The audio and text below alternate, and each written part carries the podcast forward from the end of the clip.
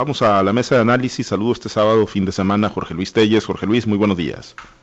Buenos días, Pablo César. Buenos días a Francisco Chiquete, Osvaldo Señor. Buenos días a todos. Gracias, eh, Francisco Chiquete. Te saludo con gusto. Muy buenos días. Bueno, saludo a Osvaldo Villaseñor Pacheco. Osvaldo, qué gusto saludarte. Buenos días. Gusto saludarte, Pablo César. Buen día. Buen día, Chiquete. Buen día, Jorge Luis. Gracias. Muchas gracias. Eh, vamos a ver si tenemos a Francisco Chiquete. Bueno, a ver, eh, saludamos, te saludo, te saludo con gusto, Chiquete, muy buenos días. Muy buenos días. Buenos días, Jorge Luis Osvaldo, y a todos los que nos den favor de escuchar. Gracias. Eh, pues vamos a los temas, ¿no? En este cierre de semana, que es por cierto la segunda semana de actividades proselitistas en el estado de Sinaloa, y eh, un tema que, bueno, se empieza a posicionar en la agenda, como estaba, como era además muy, muy previsible, ¿no? No, no incluso ahora que arrancaron las campañas, sino prácticamente desde que arrancó el actual gobierno, y siempre han estado, ¿no? Elección tras elección, independientemente de quién esté gobernando, qué partido, siempre el tema de los programas sociales, de los padrones, de los programas ¿no? que, que se tienen en los gobiernos, en los diferentes niveles, pues siempre hay acusaciones, señalamientos sobre pues el uso político electoral en campañas y bueno, ya empieza a ocurrir en el estado de Sinaloa, ya lo vemos también con eh, pues el material ¿no? de campaña proselitista que están empezando a utilizar algunos eh, partidos políticos. En el caso de Morena, como era previsible, ¿no? Eh, pues lo están viendo como la principal fortaleza, la figura del presidente Andrés Manuel López Obrador, los programas sociales, adultos mayores, becas a estudiantes e incluso la vacuna contra el COVID-19.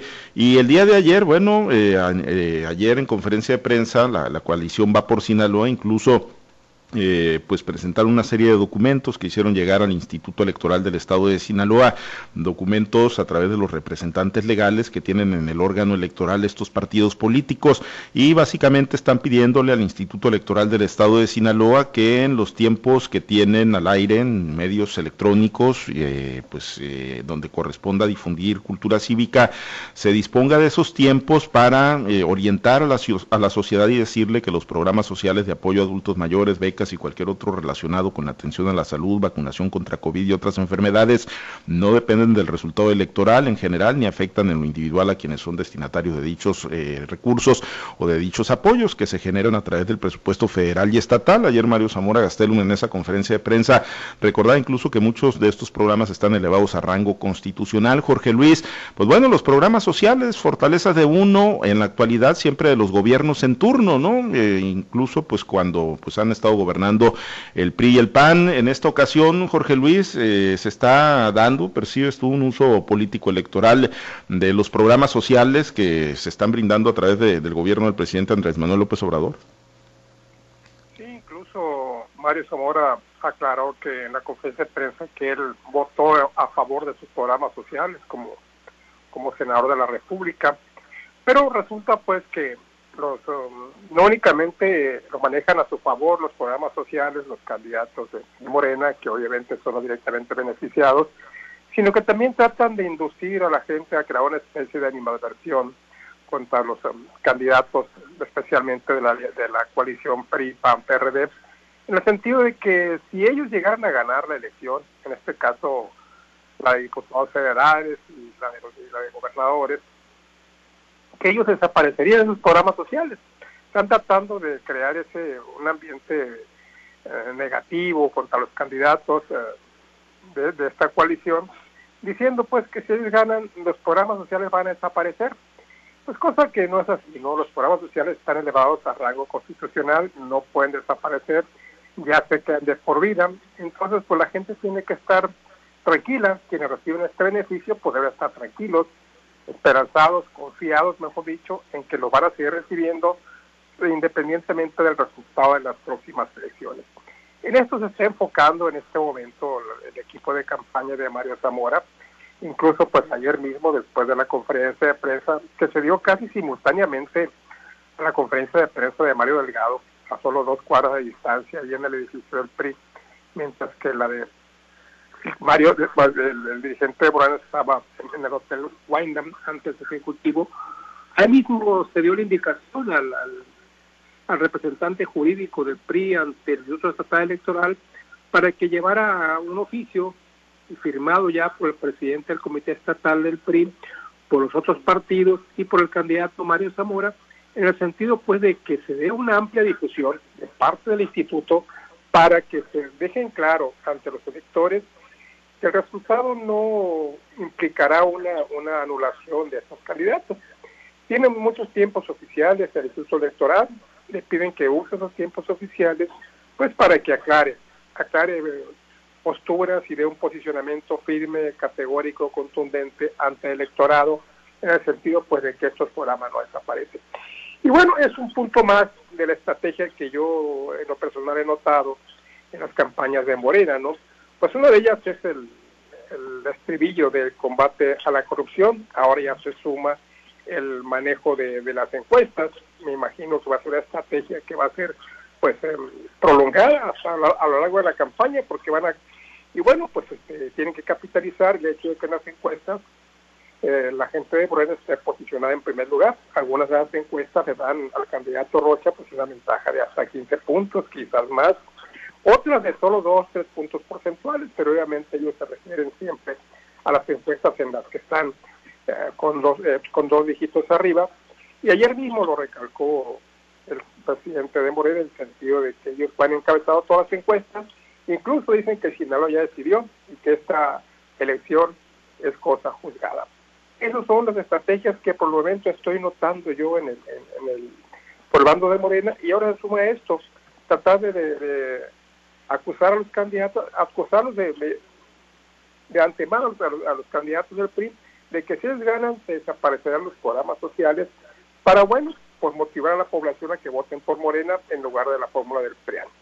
Y es así como finaliza el, la segunda semana de campaña, mañana estarán ya sobre la tercera, tercera de seis semanas que quedan pendientes por cierto y empieza a predominar este discurso, no nada más en, el candidato a la gubernatura, eh, Rocha Moya, sino en los candidatos a las presidencias, a las diputaciones locales, a las diputaciones federales, ¿no? En el sentido de que, pues, si llegara a ganar PRI, PAN, PRD, se estarían eliminando, pues, estos programas, ¿no? Que muchos de ellos, como bien lo apunta Jorge Luis, están elevados a rango constitucional y que, bueno, pues, a cómo se eh, perfilan los resultados y a cómo han estado retratando el momento las encuestas, pues, si se ve complicado que vayan a tener mayoría, esta coalición PRI, PAN, PRD, mayoría simple, pues mucho menos mayoría calificada, ¿no? Para, para pensar en, modificar la constitución, pero bueno, es un tema que ahí está, chiquete, pero ¿cuál es la línea? ¿Cuál es la raya esa que divide qué sí se puede hacer, qué no se puede hacer? Me queda claro que los servidores de la nación no pueden y no deben, no sé si lo están haciendo, no, no, no ha habido un señalamiento de peso, eh, más allá de los señalamientos verbales,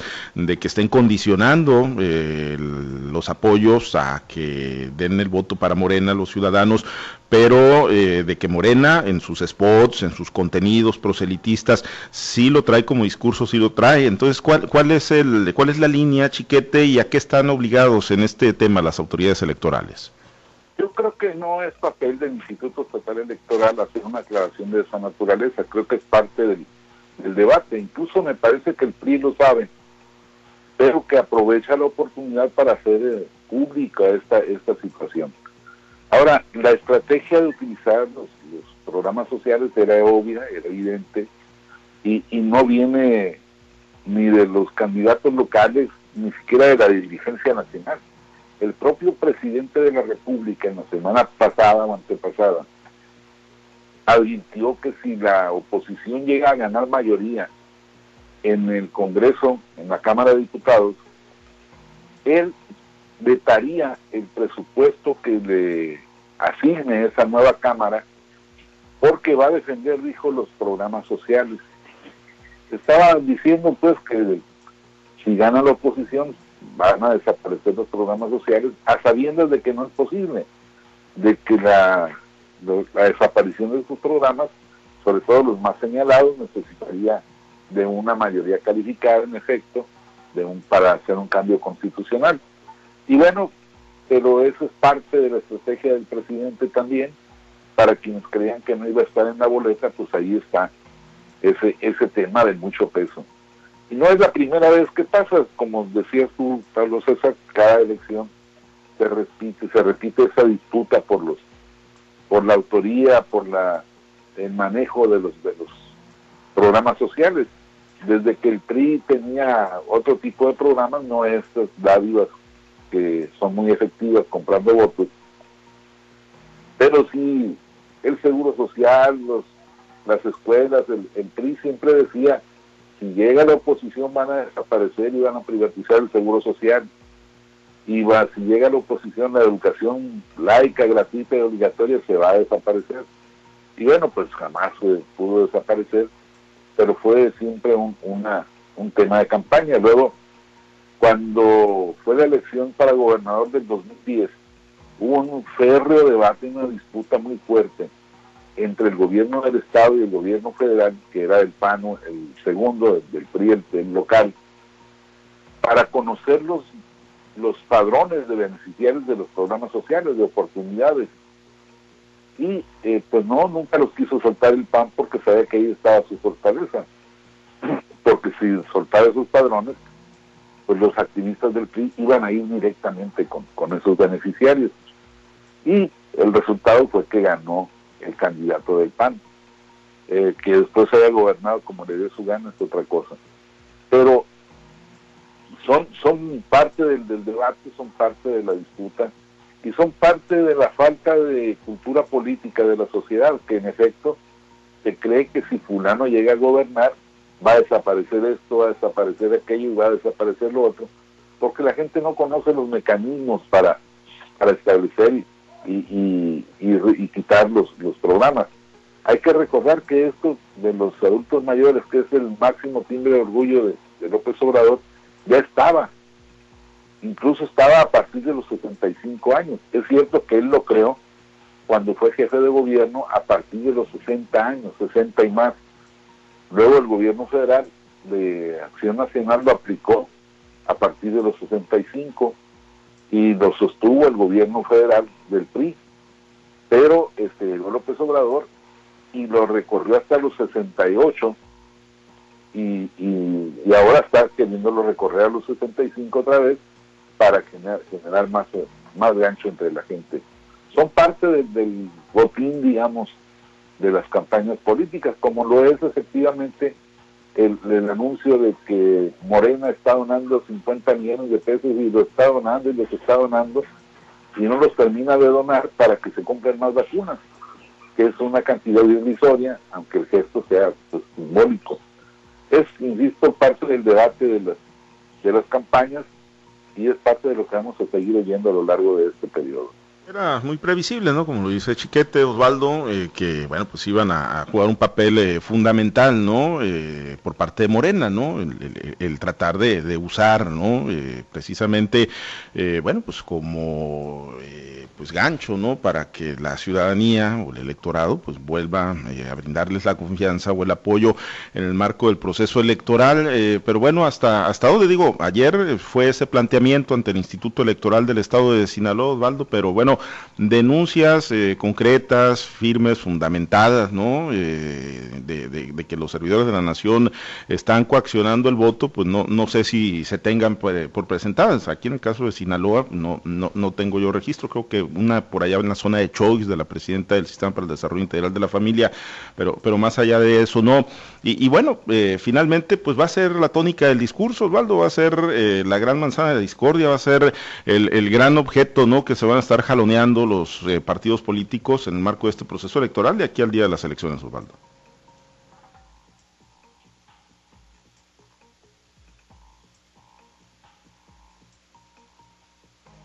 Eh, checamos ahí con, con, Osvaldo. Ah, bueno, eh, nos dice, restablecemos la, la comunicación con Osvaldo, Emanuel, si nos ayudas ahí. pero bueno, lo decíamos, ¿no? El eh, día de ayer este planteamiento fue firmado eh, precisamente por los eh, representantes de los partidos políticos. Uno, Jesús Gonzalo Estrada Villarreal, quien es el representante del PRI ante el Instituto Electoral del Estado de Sinaloa, y el otro, en este caso, es Marco Antonio Zazueta Félix, representante del Partido Acción Nacional ante también el Instituto Electoral del Estado de Sinaloa. Y, y, básicamente, bueno, decía, ¿no? Y vienen ahí, viene la fundamentación jurídica y pues insistir ¿no? en lo que básicamente decía, que los programas sociales no dependen del resultado electoral en general ni afectan en lo individual a quienes son destinatarios de dichos beneficios, pues su origen es el presupuesto federal y estatal y no la voluntad del eh, gobernante, del gobernante en turno. Eh, así que, bueno, Jorge Luis, finalmente, en tanto hacemos, en tanto hacemos contacto con Osvaldo señor Pacheco, pues bueno, Morena, pues finalmente pues va a estar machacando ese, ese discurso. Eh, ellos ponderan mucho, ponderan muchísimo la, la, figura, en el caso de Morena, del presidente Andrés Manuel López Obrador. Lo escuchamos en voz de Rochamoya, lo escuchamos en voz de los candidatos a las alcaldías, a las diputaciones locales. Y, y yo no sé si sea una percepción personal, pero como que en el discurso todavía de los priistas, en el discurso de Mario Zamora, de los candidatos a las alcaldías, a las diputaciones locales, como que pues está ausente el gobernador Quirino Ordaz Coppel. Digo, muchos dicen que se le tiene que ver como fortaleza por su posicionamiento en las encuestas y en los eh, el resultado que ha venido dando su administración, pero yo veo más presente a López Obrador en el discurso de los morenistas que eh, a Quirino Ordaz en el discurso de los priistas. Insisto, no sé si sea un asunto de percepción personal o, o lo percibas de esa manera también, Jorge Luis. No, no, no es percepción personal. De hecho, Cristóbal Ordaz está escondido desde que empezaron las campañas. De hecho, desde tiempo atrás eh, desapareció la agenda de los medios de comunicación. Incluso, pues, eh, prácticamente no, no, no sale para nada el gobernador. Está cuidando demasiado la figura Creo yo porque en campañas anteriores pues, yo había visto que los gobernadores tenían apariciones esporádicas, cuidando mucho su discurso, su participación. Por ello ocasionalmente Mario Zamora lo, menciona, ¿no? Ayer Heriberto Galindre, un evento en Guamuchi, también ponderó mucho la, obra del gobernador Quirino Ordaz. Mario Zamora lo dice, no todos los días, ¿no? Pero sí de manera más constante ponderando pues el trabajo de Quirino y diciendo que le deja una, vara bastante alta a levantar. Pero pues tiene razón, o sea, Quirino no aparece, no aparece por ningún lado y la verdad pues sí tiene algunos logros que se tienen que, en los que los candidatos de PRI tienen que apoyarse para hacer esta campaña política. No por nada, por más que cuestionen las esas encuestas famosas que aparecen cada semana en las que Quirino siempre ha aparecido dentro de los primeros cinco lugares, pues las cuestionan, ¿no? Dicen que son encuestas pagadas, que son encuestas manipuladas, pero bueno, cuando coinciden diferentes empresas encuestadoras en ubicarlo como de los, de los gobernadores mejor calificados, pues alguna razón debe de tener. Y yo creo que sí, ¿no? Que sí, que sí, pero pues te digo, se me parece de más, ¿no? Este cuidado excesivo que ha tenido el gobernador buscando una manera pues, de, caer en un delito electoral que finalmente perjudique a los candidatos de la fórmula PRI, PAN, PRD. Así, eh, así están las cosas y por otro lado, pues yo creo que Chiquete tiene mucha razón, no es función del Instituto Electoral estar haciendo estas aclaraciones, pero de alguna manera con esto le meten presión al Instituto, al órgano electoral, aunque esto no va, no va a acabar con, con, el discurso de los candidatos de la oposición. Ya ves cuánto no se ha dicho de, las vacunas y sin embargo el tema de las vacunas sigue siendo uno de los temas torales de la campaña de Morena a nivel nacional. Los spots que se pasan a nivel nacional en televisión, en radio, pondrán mucho el uso de las vacunas. Y eso pues aquí en Sinaloa no ha sido la excepción. Te repito, vacunas, combate a la corrupción, difusión de encuestas y ahora este tema de los programas sociales son las banderas que tiene Morena y que no va a soltar hasta el fin de la campaña. Sí, indiscutiblemente, pues además eh, lo ven como, como la principal fortaleza. Osvaldo, ya restablecimos la comunicación, pues hablando de los programas sociales, ¿no? Eh, si finalmente se está dando un uso político partidista, como lo viene acusando ya Mario Zamora, como lo viene acusando la coalición Va por Sinaloa, ¿y cuál es el papel de la autoridad electoral a quien ayer le hicieron un planteamiento, por lo menos en lo local, para que pues empiece a difundir que los programas sociales no están supeditados al resultado de la elección? Yo creo que más allá del uso mediático que se está haciendo de los programas sociales, lo que verdaderamente están haciendo por un lado de Morena y lo que verdaderamente están advirtiendo eh, los candidatos de oposición a Morena es el uso práctico, el uso real de esos programas sociales y cómo esos programas sociales eh, crearon toda una clientela política electoral para Morena. La fortaleza de Morena no está en los resultados del gobierno, no está incluso en el uso mediático de estos programas, está en lo que pueden hacer a la hora del día de la elección, con lo que están haciendo pueden hacer con este padrón, con esta base de datos, con, toda esta base de personas que están identificadas, que están llevándole sus apoyos y están en un adoctrinamiento constante los servidores de la nación, es una especie de estructura de candidato sin candidato que usa el presidente, pues ahí está la verdadera fortaleza de Morena, más allá de lo que puedan decir eh, mediáticamente, más allá de lo que se pueda eh, imaginar o que le pueda beneficiar y perjudicar a la oposición a Morena, eso es lo que están haciendo ahí. difícilmente eh, se va, Morena va a descansar en otras cosas. ¿Por qué? A ver, habla de combate a la corrupción como bandera, que fue una bandera fundamental en el 2018, pero pues no hay combate a la corrupción. La corrupción ahí está todavía vigente y acrecentándose más grande. Habla de combate a la pobreza y realmente pues tampoco, hay más de 10 millones, 11 millones de, pobres nuevos y una economía por los suelos, habla de más justicia social, pues claro que no, no hay medicamentos en los hospitales públicos, entonces pues cuando tú ves que no hay resultados en, en otras áreas, ¿cuál es, eh, dónde radica la fortaleza de Morena? Pues radica precisamente en esa clientela electoral a la cual están llegando, que le están dando dinero en efectivo y les empiezan a decir, ojo, no los candidatos, no les alcanza a los candidatos. Todo ese ejército, los servidores de la nación o los siervos de la nación, como se llame, eh, ahora llaman los bribones de la nación, que son los que verdaderamente están en campaña, que son los que verdaderamente representan la parte eh, movilizadora de toda esta estructura social que se ha creado para fines políticos electorales. Entonces, cuando eh, los candidatos como Mario Zamora salen a pedirle al INE que no, eh, que no permita a los candidatos de Morena usar los programas sociales o que se recarguen eh, mediáticamente, pues seguramente no van a prosperar. ¿Por qué? Porque el INE ya autorizó esos spots y si los autorizó seguramente están sustentados en algo. Entonces, no, no creo que pase por ahí. El verdadero riesgo está en la parte operativa, en la parte práctica de lo que se está haciendo con todos esos beneficiarios de los programas sociales. Eh, seguramente será tónica el discurso de aquí a que termine la elección y bueno, sí, en los dos flancos, ¿no? El uso mediático y el, uso operacional en caso de que pues finalmente se decida actuar de esa manera. Chiquete, eh, este tema que comentaba con, con Jorge Luis, ¿no? Eh, conocer tu, tu, opinión o tu percepción, ¿no? Por un lado, en lo personal lo decía, veo pues a Morena muy echado para adelante, vendiendo la figura del presidente Andrés Manuel López Obrador, pues él en lo personal con buenos niveles de popularidad, así lo retratan las encuestas, con buena aprobación todavía en el contexto nacional. Y a un Ordaz, que también tiene buenos niveles de aprobación, eh, se mantiene en el top 3 en prácticamente todas las encuestas nacionales de, de, gestión de gobierno, pero como que no se ve muy presente en el discurso de los candidatos de la coalición Va por Sinaloa. No, fíjate que siempre ha sido eh, una circunstancia que los locales son mucho más respetuosos de las disposiciones legales, de las limitaciones, como que temen más la, aplicación de, reglamentos y leyes que, de lo que hace la oposición.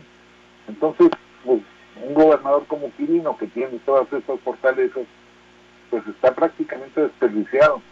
En, en realidad, no, no había habido un gobernador priista que tuviera estos niveles de aprobación. Eh, el anterior, más reciente, Jesús Aguilar Padilla, pues tenía una imagen muy caída ya los últimos días del periodo de campaña, porque la, campaña de, los opositores encabezados por Mario López Valdés era muy, muy fuerte, este, muy dirigida, muy enfocada contra, contra su persona. Entonces era imposible que, que los periodistas utilizaran esa esa figura para, para respaldarse, pero ahora no es así, sin embargo no lo están haciendo de manera suficiente. ¿Qué, qué, qué parte de la estrategia estará delineada para no aprovechar o, o, para evitar riesgos? No lo sé, pero, pero es una, una situación que ahí está. Y por lo demás, pues efectivamente eh, va a ser este, imposible que detengan la, la propaganda y la, y la acción de los de los siervos de la nación y de todas estas estructuras que fueron creadas especialmente para eso. Pero además, Pablo César, si ves las promesas de los candidatos o la del candidato Rochamoya, está actuando con toda la naturalidad del mundo, como si a los empresarios agrícolas, por ejemplo, o a los productores agrícolas, les estuvieran dando un trato privilegiado. Eh, ya ves eh, ahora en la semana como dijo que desde que llegó López Obrador se acabaron las tomas de casetas en protesta. Cuando le aclararon a Rochamoya que era porque ahora había penalización a la toma de casetas, pues acusó a la reportera de ser defensora del régimen. Después se disculpó, pero esa fue su reacción. Y va y dice, con los pescadores les vamos a seguir dando los apoyos. Pues ¿cuáles? Salvo una, una pequeñísima aportación en efectivo, no hay apoyo a la actividad pesquera en sí, pero lo están tomando como si estuvieran en lo mejor de los términos y vamos a seguir apoyando al turismo, dice Rocha, cuál, se quitaron todos los, los respaldos a la, a la promoción turística, al desarrollo turístico, en fin, hay una, una serie de actividades, de planteamientos que no se corresponden con la realidad y que pues quién va a detenerlos es su libertad de ejercer esa, esa forma de expresarse, presentar esas ofertas y sobre todo hacer sentir que se están cumpliendo desde antes de llegar. Sí, sí, efectivamente, ¿no? Hay propuestas, planteamientos que, que, no resisten, ¿no? El mínimo contraste con la realidad y uno de ellos es, como bien lo apuntas, el tema pesquero, ¿no? Se desaparecieron prácticamente todos los programas, quedó el bien pesca, pero inspección y vigilancia, subsidio a combustibles, motores marinos, empleo temporal, muchos quedaron totalmente eliminados y bueno, con tu comentario nos eh, despedimos, Osvaldo, a mí sí me gustaría conocer tu opinión, el tema de que, que comentaba ¿no? Si, bueno, Morena está pues muy enganchado a la figura del presidente Andrés Manuel López Obrador con los candidatos, eh, pues poniéndolo constantemente en el discurso, y en el caso de los candidatos de la coalición va por Sinaloa y los del PRI específicamente, pues como que se ve medio ausente la figura del gobernador Kirin Ordaz Coppel. Bueno, lo hemos dicho en otras ocasiones, a ver. Eh, Morena sí ha soportado la imagen o la fortaleza política suya en la imagen y en los niveles de posible aceptación que tiene el presidente. Y digo posible porque, bueno, pues de repente hay un gran contraste en este país entre quienes apoyan y quienes odian, quienes aman y odian al presidente López Obrador.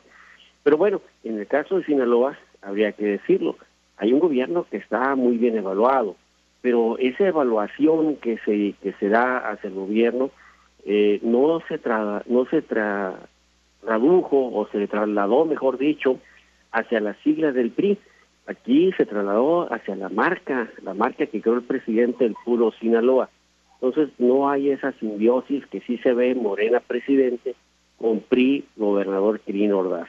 Y eso es, algo que lo hemos señalado en muchas ocasiones. Lo cierto es que hay que decir algo. A ver, lo hemos dicho otras ocasiones, la, la buena, el buen posicionamiento de un gobierno no necesariamente se traduce en votos hacia el candidato de ese partido.